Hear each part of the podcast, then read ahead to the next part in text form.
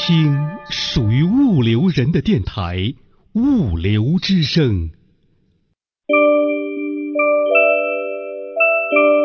南来北往物流人，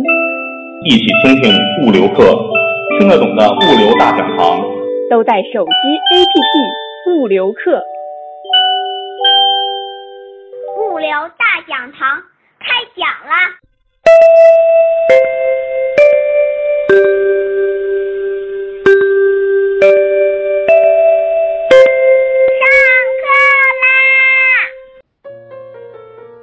和我们相聚在 YY 空中课堂，我是央视物流网的李彤。由中国电子商务物流企业联盟湖北分会策划组织的中国电商物流网络空中大课堂呢，今天已经是第四期了。那么今天的空中课堂要请到的讲师呢，可能很多朋友都已经关注到了，是来自于呃北京汇通天下物联科技有限公司的业务拓展总监 G 七货运货运红娘徐华玉徐总。因为徐总呢在行业内是非常活跃的，圈内的朋友也很多，所以呢在行业内还是很有名气的。我想呢，可能在线的很多朋友也是认识徐姐的。来，我们请进 G 七货运弘扬徐华玉徐总。徐总您好，李老师你好。呃，今天分享的主题是什么？先给大家介绍一下。好，今天主要跟大家来一起探讨一下货运变革与创新。然后我会从三个层面来跟大家一起来做这个分享。那么可能从个人的一个角度，从这个行业企业的一个变化的一个角度，以及我所熟悉的几个具有代表性的专线企业老板这样的一个角度来跟大家一起做个探讨。好的，徐姐，接下来的时间交给您。好，谢谢李老师。各位朋友们，大家晚上好。非常的开心啊！今天晚上我们可以在一起共同度过这个八月十六月更圆的这样一个美好的一个夜晚。其实现在是互联网的时代，应该来说最遥远的距离不是说你在天涯海角，我在海海你在天涯浪漫，我在海角守望，而是说我在线上，你在线下，最可悲莫过于此了。那我今天要分享的主题呢是货运变革与创新。然后我首先会说我自己的一个个人的案例，因为我从我的角度来说，我觉得变革是人生的一个常态，那么机会永远属于有准备的人。好，简单的做个自我介绍，我呢叫徐华玉，呃，在这个行业里大家都叫我货运红娘徐姐。那么我呢是来自湖北襄阳人，所以今天呢我也特别的感谢这个李总能够邀请我来跟大家做这个分享交流。呃，那实际上我不是物流出身的，我是这个学的是纺织服装专业的。那么毕业后呢，就是直接分配到了湖北的湘棉集团去工作。实际上，我也就是由此打破了我人生的第一次的这样的一个革命。那么就是把自己从一名国企的一个干部，沦为了一个下岗的一个职工。其实大家都要知道，在九三年的时候，这个铁饭碗，对吧？金饭碗对于一个物流或者对于一个女性来说是多么的重要。而且这个家庭的这种传统的主力是很难打破的，但是我确实不喜欢纺织厂那里面朝九晚五或者说一成不变的那种生活。即使是国家干部，我也毅然的打破掉了自己的这种饭碗，最后走出来自己去重新找工作。好，那么零一年二月份的时候呢，就是非常有幸应聘到了华宇上海公司的一个收银员，也就是现在的天地华宇。啊，那么。在这个华宇总共工作了十三年，在这十三年的时间里面呢，其实是说，因为我当时进去的时候只是一个门店的收银员，那么后来陆陆续续做到了个路区的管理经理，做到了大区的这个销售，做到了一级公司的总经理，以及到后来集团的这个销售总监和集团门店管理总监这样的一些岗位。那么大家看到，其实几乎在每两年的时间里，我的职务就会发生了一次重大的一个一个升迁吧。好，那么人生中的第二次的自我革命，实际上是在我认为是在二零零三年。那么这一次革命实际上是为了担当起一名就是物流管理人员的这样的一个职责，因为当时在上海公司 担任了这个路区管理经理，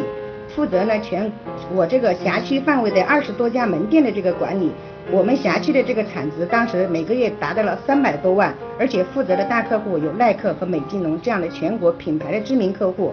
那我实际上也是为了学习提升自己的这个管理的水平，所以当时 做了一个在现在看起来仍然非常叛逆的这样的一个举动。那么就是花了九千九百九十九块钱买了一个惠普的笔记本电脑和无线上网卡。那么笔记本花了五千块，那么其他的就是买了上网卡的。但是当时的月薪只有九千块，只有两两千块钱。这个举动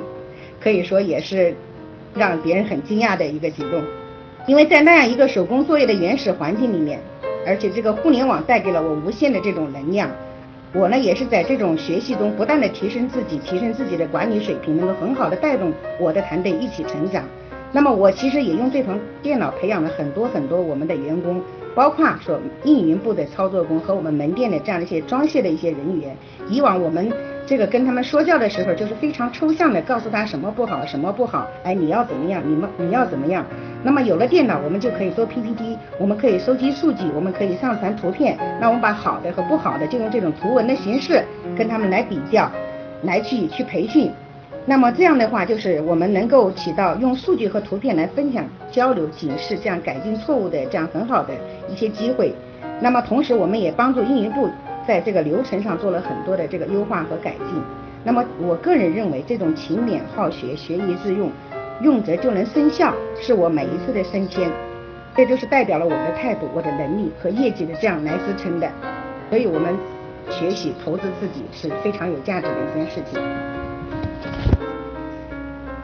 好，那说到第三次的一个自我革命，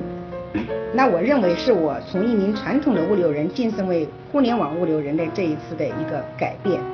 呃，那我个人的体会就是，当你觉得一份工作不能为你创造新的机会、学习提升的机会的时候，或者你投入的热情在逐步降温的时候，要学会果断的去放弃。这个就是我加入汇通天下后的这样的一个体会。那么，其实我也很荣幸自己有勇气能够主动放弃安逸的这样的一个高管生活，那么在另外一个全新的领域里重新挑战自己。也就是这样，我才有机会从互联网物流的这个角度来学习。那么今天有机会来跟大家一起探讨这个行业的变革和创新的趋势与发展。好，这一段的分享就是以我个人为引子。那么我要跟大家表达的就是，变革是人生的常态，机会之所以有有准备的人。那么接下来这一段，我来跟大家分享一下互联网时代的竞争。是满足客户不断变化需求的快速响应能力之争。这段话有点长啊，我们慢慢来理解一下。嗯，互联网时代的竞争来自不断变化的客户需求，而不是同行间的商业竞争。那我们看到了行业有很多的创新的企业，比如说安能物流、卡行天下、天地汇，哎，货车帮、运满满，在同城配送的这个一号货车云鸟、速派德，包括我们武汉的。这个快货运以及马商配等等，他们的创新都是围绕着怎样给客户更好的体验，直接的或者是间接的，以更低的成本、更好的服务来满足客户不断变化的需求，而且背后也都是有雄厚的资本在支撑的。那么这些创新呢，包括有园区的互联互通，也有专线的整合优化，也有车货匹配的信息对称，那么还有同城配送的一键叫车。所有的创新都是围绕着客户的，怎么样帮助客户更好的解决物流的痛点，或者是说帮助参与的物流伙伴们有更好更强的服务客户的能力，最终形成物流加互联网的新局面，这就是创新的意义。那除了这些创新，我们也看到了一些行业巨头在变革，也在创新。那我们看到德邦的合伙合伙人计划，那德邦、嘉吉、天地华宇三巨头同时在今年开放了。这个网络加盟，那么渠道下沉，织网生根。我们也看到了宝供在合同物流基础之上着力打造一站网平台。今年整个的战略发布、创新论坛特别的多，几乎是每周都有的。因为现在很多人通过互联网的这种机会，都看到了自己可以参与变革的这样的一个创新机会。呃，那么大家都知道，去年佳吉快运推出了集卡车队。天地华宇推出了这个嘟嘟好运，那么今年德邦物流也推出了德邦请车，他们其实都在利用互联网的新技术建立起企业级的运力值资源，也就是叫做互联网大车队。那么这个大车队建立以后有什么好处呢？那如果说我们企业要用车，我就可以在我自己的这个车库里随便调，而且都是随叫随到的。那么第一步的第一步的成功标志就是说企业直接与车队与司机之间的这种快速的连接。比如说德邦，那么全国的外泄运力资源池不仅可以满足每天分拨中心的用车需求，也可以满足全国门店的整车的业务需求。那么从原来的找信息部调车，变为直接与车队司机的合作；从原来只做零蛋服务，延伸到现在可以提供有竞争力的整车产品的这样的一个服务。那么借助互联网的技术，一个很小的这个变革创新，成本的优势、服务的优势、网络的优势都得到了很好的集中发挥。德邦现在有五千六百个门店。那假如说每个门店平均每天发一个整车，那一天的销售收入就会增加几千万。所以在德邦这样的企业里，做产值是很轻松的一件事情。现在已经做到六千万，那我想可能八千万、一亿都不是问题。同样，我们也看到了加急快运，去年就推出了全国市区免费上门提送货服务。那么我们以上海公司为例，上海加急有三百台的这样的配送车辆，单。单车日均完成在二十四票以上，这个客户的直送率达到了百分之八十以上。那么这个是这个数据，大家其实可以和自己所在的企业，或者是说自己比较熟悉的企业比较一下，你就知道这个效率是非常有竞争力的。那么为什么要免费呢？那么同时有很多的行业人士担心加急能够免得起吗？那从我个人的分析，我认为有下面这三个要素。因为加急快运的配送车辆呢，都是合伙人的制度，也就是行业最早二零零二年开始的时候的一个创新的案例。当时加急副总就痛下决心，把所有的自备车辆全部外包，就是一次性卖给了司机。那么司机从自己的员工变成了合作伙伴。啊，那现在呢，就是通过提高车辆配送效率来保障这些合伙人的收益，保持这样的一个良性的一个运转，这是一个方面的考虑。那么其实最主要的方面还是说在提升客户的体验，稳定客户，赢得市场，增加干线运输的这样的一个营收。第三个呢是考虑到货运再次的中转到门店会增加成本，那么装卸也会容易出现货损，存放在门店或者说分拨中心都会占用我们的库房空间。那我们门店去找这个呃门面的时候，也会考虑到我要给客户提供仓储，无形中增加了这种库房的一个面积。那么这些都是无形的成本，所以。免费服务对于加急快运来说，是通过回馈客户的这种方式来释放了这种经营的压力，解放了这种运营的管理。那么回到我们的第二个问题，那么加急免得起吗？那我的答案是肯定的。因为加急快运对于每一票的配送成本数据是非常清晰的，每一辆车的收入都是非常透明的、公开也是公正的。围绕着配送车辆可以提供的配套的服务上，我们。实际上可以看到有巨大的一个收益空间，比如说，加急在全国几千台的这样的一个配送车辆上，车辆的采购、配件的采购、燃油的采购以及保险的采购等等，所有包括维修的这样的一个服务等等。那副总今年还推出了这个物流行业的首个 P2P 的一个金融平台，叫做富邦金融。那么就是为物流行业有需求的客户提供金融支持，当然也包括加急快运的这些合伙人，那么司机也是他的合伙人，所以可以享受到这个平台的金融服务。那我自己其实也做了一个尝试，到底说这个啊金融服务有没有效？因为我我是作为投资方去参与的，那么我象征性的投了一千块钱，然后正好碰到有一个大车队有一个这个轮胎的一个采购的一个融资业务，那我就给他把我的一千块钱投投到这个项目上去了。因为他是十二个十二个月分期返款的，那当他第一个月把款还到富邦金融的时候，哎，我投资的收益就达到了八十七块钱，就第一笔这样的一个投资就到账了。所以我觉得这个对于参与的双方来说都是非常有意义的一个事情。好，我们前面说到的都是企业的和行业的这样的一个变革，那么我们也非常的清楚，冰冻三尺也是非一日之寒啊。这个变革创新绝不也不是一蹴而就的，其实也要看你这个底子，看你的技术能力，看你的行动力，看企业家的这种高瞻远瞩的视野的。好，第三块我来跟大家分享一下三个三个变革创新的这个专线企业家的一个代表。那大家都知道我是货运红娘，货运红娘都是非常喜欢交朋友的，因为人脉其实就是我的产品，也是我的服务。所以我就喜欢到处交朋友，找了一些就是说啊志同道合的也好，或者有创新理念的也好，或者说实力非常强的这样一些专线老板也好，跟别人去交朋友，哎，听他们讲故事，来发掘他们身上的闪光点，来看到他们对这个企业、对这个行业的积极贡献。所以这三个老板也是我非常好的朋友，今天我就来跟你分享一下他们的故事。那前面提到的那些企业都是大家非常关注的，关于变革与创新，每个人都会有自己不同的见解和看法。你是任何一个观点，我觉得都没有问题，大家只有观点的不同，绝对没有说对企业的或者个人有什么样的一些意义。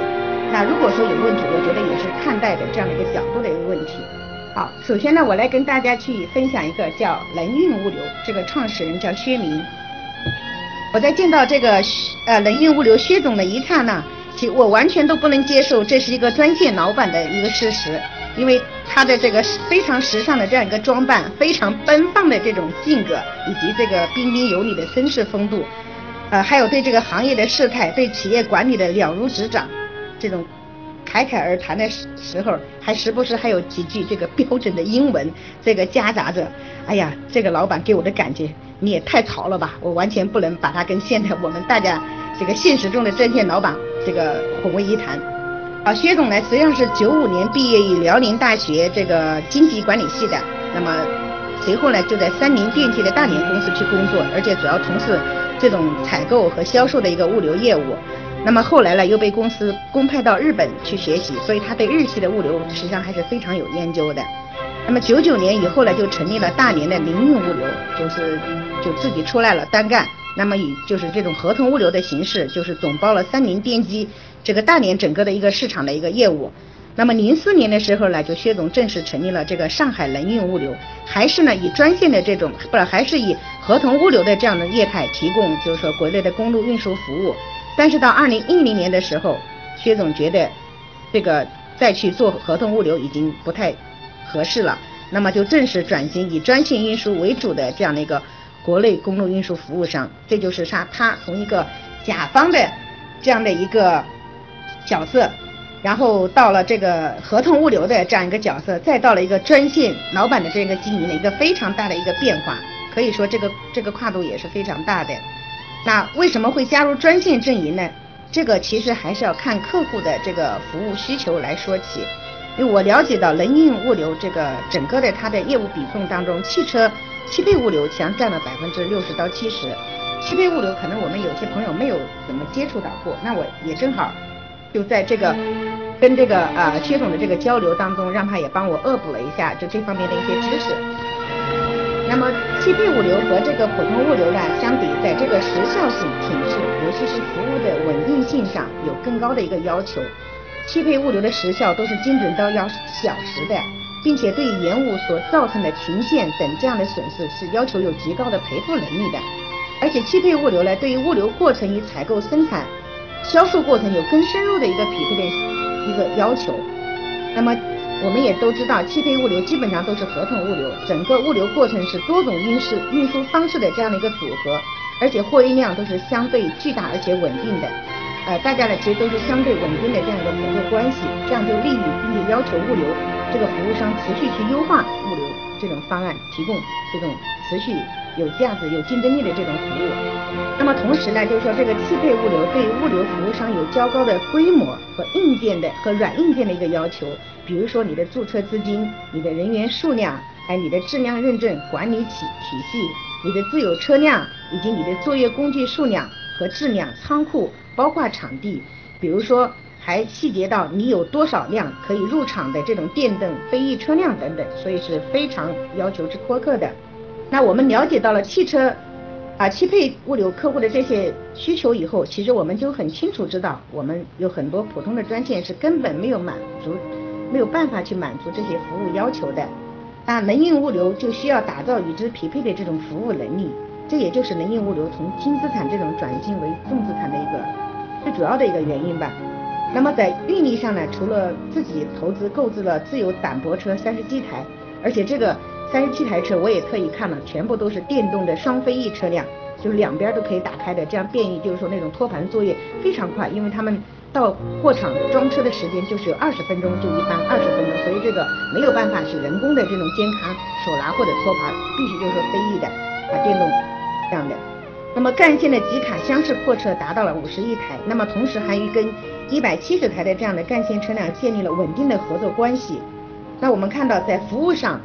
提供多线，因为有好几条线路，呃，还有多网点，能运物流现在自己的网点就已经达到了十个，还有仓运配一体化的一站式这样的一个服务。那么实施了公路的这种双卡班运作，别人说我卡班运作，哎，一天发一班已经很不错了。哎，能运物流实际上是每天可以固定的时间发到两班。那么不光是这个，因为多式联运嘛，我们看到在烟台、大连之间，实际上是通过海运来进行集装箱甩挂运输的。那么这个其实就是非常的节约成本，就一个车的往返的过海海运费用就可以节约到一千块钱这样的一个费用，一千七百块钱啊，对，一千七百块钱。那么在管理上呢，就是利用了先进的这种管理技术，实现了运输全程的一个可视化。呃，那么能运物流呢是机器智能管车的第一批用户，因为这个产品是去年呃五月份刚刚发布上线的。那么第一家的用户就是嘉吉快运，那么能运也是第一批的这样的一个用户。嗯，车辆的成本，包括这种安全保障的优势和第三方可视的过程监管系统，不仅仅让能运物流呢得到了这个行业客户的认同。也成为了其参与投标业务的一个溢价亮点。凡是能为客户创造价值的产品或者服务都是有价值的，而且必然得到认同。实事也在证明，在今年货运行业整个的大洗牌的这样一个环境下，汽配领域货量严重萎缩的这样一个情况下，能运物流这样的后起之秀，反而获得了更多的一个业务机会。好，那目前呢，能运物流在长三角到环渤海区域提供优质全方位能力的这样一个基于 B to B 领域的一个产品和服务。呃，那在上海呢、大连、天津和长春、烟台五家直营公司和十家门店，并且能够提供五家公司之间的往返运输产品和相关的一个增值服务。那么我在这个呃学习中还了解到，这个能运还会呃继续开设北京。这个青岛、沈阳、宁波、南京等公司分公司，并且要在这些公司的周边去开设多家的门店，服务于 B to B 的这样的一些客户。嗯，那么他们始终会聚焦在汽配行业、高端机电行业、中高端的快消品，在这个行业就缺总希望在这个行业几个行业里面能够有所建树。那我也相信他们是非常有实力能够实现的，而且也非常能够。有提供这种优质运力的这样的一个保障啊。第二个我要跟大家来分享的，我的一个朋友是嘉实物流创始人叫李华。嗯，实际上我认识李总还是今年，但是从去去年三月份开始，我每次去到就是青浦那几个物流园区的时候，我都会听到有朋友跟我提到李华这个人，还是说，哎，这个老板怎么怎么样有头脑，哎，怎么样怎么样把专线经营得好，还说这老板整天都不用去开发客户。哎不要去现场搞管理，这个货多的都要爆仓，而且还说上门要学习交流的物流人物流人呐，都是成群结队的，都要预约的。李总呢，经常自己在办公室里面开培训课堂，想想我也是觉得是心动了啊！这样的一个老师是绝对不能错过的，而且这个百闻不如一见呐，所以我还是一定要去拜访学习的。那么我终于在今年七月份约到了这个啊李总，这个上门去享受了一下这个小班的这个培训啊。好，那其实我了解下来，李总真的是算得上专线老板里面非常传奇的人物了。就除了刚才前面说的，你想想看，我们身边的专线老板有几个能够做得到的，对吧？好，我们再来接一下李总的这个老底儿吧。嗯，这个是九八年开始就进入了运输领域，两千零一年的时候加入了这个宅急送，在宅急送总共工作了五年，从这个南京营业厅的一个经理，一路靠着自己的业绩。升迁到了这个重庆和昆明公司的这样的一个总经理。那么离开宅急送以后，李总去了呃外企一个法国邮政，去担任这个华东区的总经理。嗯，那么后期他又有一些网络技术公司的一个管理的一个经历。李总个人就认为啊，啊技术就是为这个管理提供便捷的。所管理者只要把公司的游戏规则制定好，把利益分配机制公开公。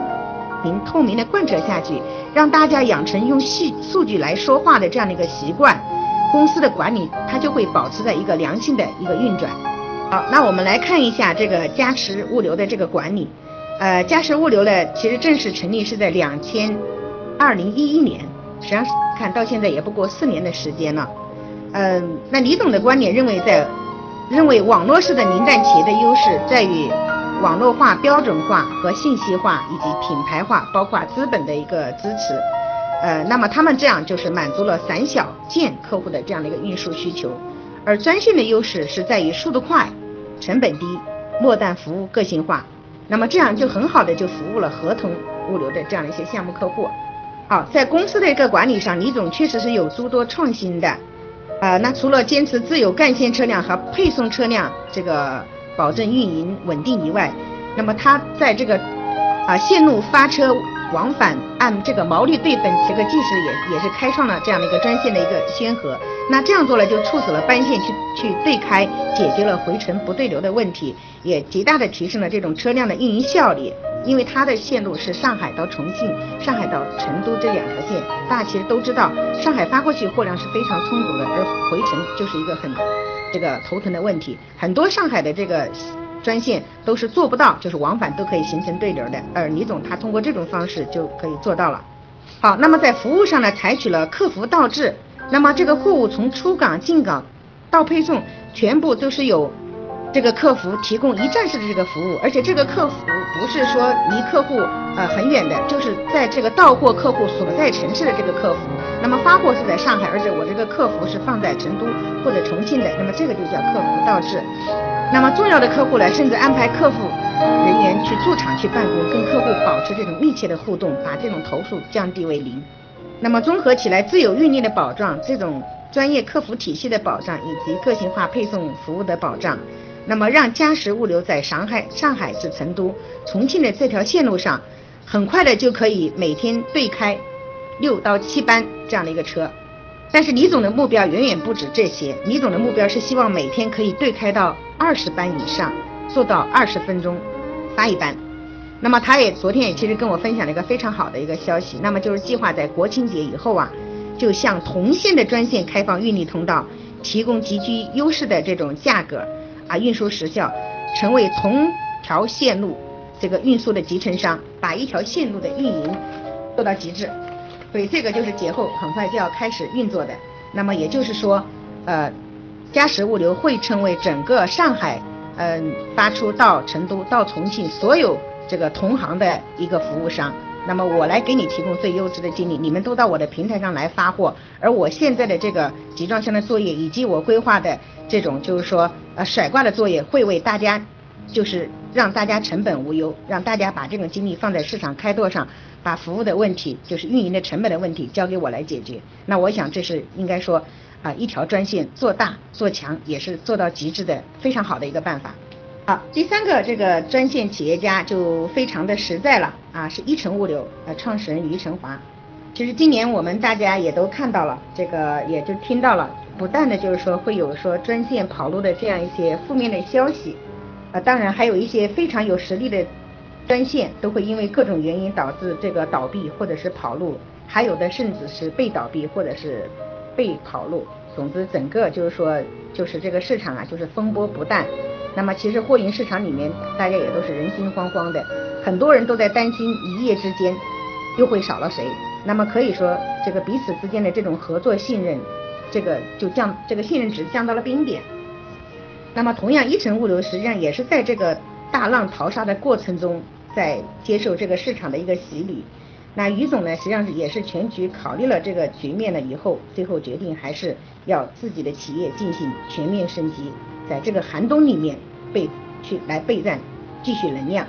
那哪三项这个升级呢？好，第一个的升级就是运力的升级。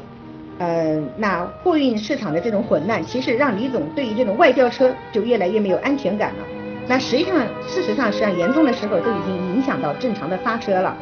那一城物流自己服务的客户呢，中间是有大三方，也有直接货主客户，甚至还有自己的同行客户的，所以这个服务的品质、卡班的运行，实际上是非常要有保证的。所以这个就是第一第一第一个这个变化，就是说七月份的时候，就是一次性就新购置了这个集卡箱车六台，那么投入到这个运营当中来，保障这种线路的正常运营。好，那在这个呃八月份的时候，啊李总就开始了第二项的这个升级，这个升级就是指的业务系统的升级。那么随着它的线路的增加，包括这种网点的扩展，还有这个仓储业务的这样的一些拓展，那么原来的系统实际上已经不能满足满足了现在这种管理的需求了。而且呢，就说原来的系统实际上是就是过于老化的，就是没有这种，或者是说这个呃软件上就无法提供这种系统的接口功能。呃，那李那于总呢，就是说直接就是说新上线了这个功能更强大的这个有助软件系统。这个实际上在上海就是说一些品质的专线陆陆续续就在开始使用了。那第三个升级呢，就是客服呃这个系统的一个升级。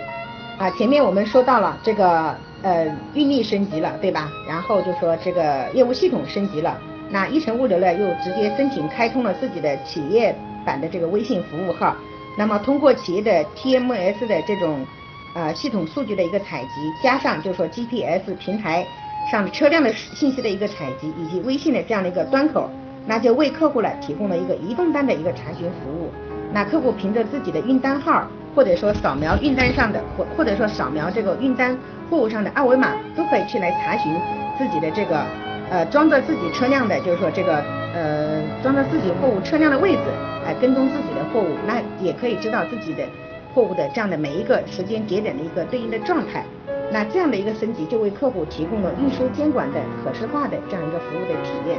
啊，我们看到这个全面升级以后的一程物流，它在市场上的竞争力应该来说是更强的。那么这种优质的运力服务过程，呃，信息系统是直接可以对接到单三方、对接到大货主的平台上。那么车辆是随时可以去共享的，根本就不需要你来打电话给我，打电话给我的这个客服追踪这个车辆、追踪这个服务的一个状态，那我随时就可以主动的共享给你。那么借助这种先进的这种技术工具，把这个对客户的服务承诺真正的做到了一路可视。那么这个对于一个从事专线十一年的这个老专线人来说，这个我认为它也是一次非常具有革命性的一个创新变革。好，这些呢就是我今天这个总结的想跟大家来分享的一些信息。嗯，那我也不知道，就是说大家听了以后有没有一些收获？呃，那我想我们后面还有互动的时间。那最后呢，实际上就是说，我也跟大家推荐两本书，这是一个呃作者，这个作者的名字叫约翰科特，嗯，他的一本书非常好，叫这个领导变革，那就是他就讲了成功变革的八个步骤，就非常具有操作性，而且已经成为了全世界经理人这样的一个变革指南。啊，他的第二本书叫就非常好的一本书啊，不是第二本，就是说我我喜欢的第二本书叫冰山在融化。啊，这本书就告诉我们，无论是企业还是个人，当你的生活空间日益狭隘，当你的市场空间逐渐萎缩的时刻，唯一的出路就在于摒弃我们旧的观念，寻找新视角，以不懈的变革来开拓新的生存空间。那么，这个人他其实就是世界著名的领导力专家，也是世界顶级的企业领导与变革领域的最权威的代表代言人，啊，叫约翰科特。我希望大家可以去百度一下。好，这个今内容就是我今天跟大家做的一个分享。那我希望有跟大家有更多的这样的一些交流探讨的机会。我也想听到我们朋友们来分有机会一起分享你所看到的货运领域里面创新与变革的这样一些故事。好，谢谢李老师，谢谢各位朋友，祝大家这个开心快乐。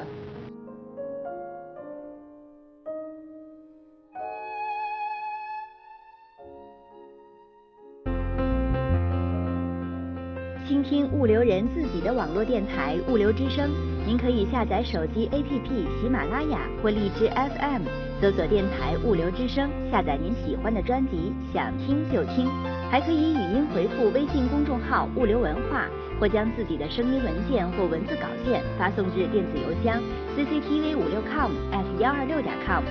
检验通过的投稿就可以在《物流之声》发布了。《物流之声》，感谢您的收听，再见。